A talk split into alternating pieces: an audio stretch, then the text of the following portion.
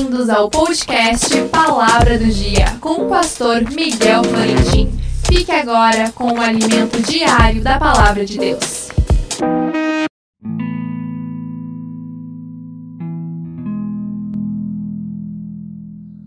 A palavra do dia caminhou, pois, Enoque com Deus e desapareceu porque para si Deus o tomou. Gênesis 5, 24.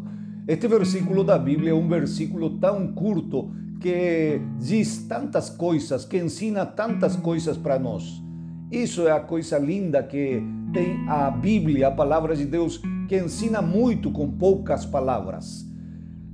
Enoque foi da linhagem de Sete, e a Bíblia diz: então os homens começaram a buscar a Deus. Enoque, em primeiro lugar, era alguém que buscava a Deus, não se conformava com a religiosidade, ele buscava a Deus invocando ele todos os dias em segundo lugar, diz a Bíblia que Enoque, pela fé, foi trasladado para não ver a morte. Isto nos indica que ele era um homem de fé, não vivia pela vista, nem pelas emoções, nem pelos pensamentos próprios. Em terceiro lugar, seu nome significa consagrado. Isto nos ensina da sua dedicação total a Deus apartando-se do pecado da sua geração. Em quarto lugar, Enoque caminhou com Deus. Isto nos fala que ele seguia os caminhos do Senhor e não o seu próprio caminho, fazia a vontade de Deus e não a sua própria vontade. E conclui nosso versículo de hoje, em quinto lugar, de que desapareceu porque Deus o levou consigo e não viu a morte. Enoque, juntamente com o profeta Elias, são as figuras bíblicas que simplesmente foram arrebatados sem ver a morte.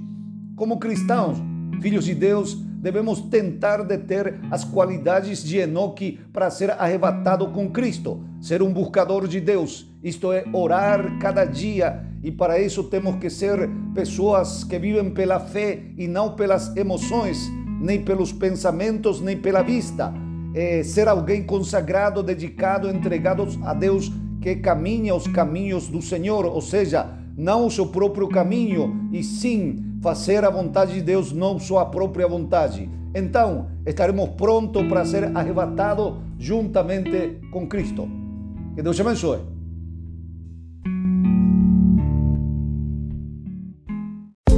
Não esqueça, amanhã mais um episódio inédito do podcast Palavra do Dia.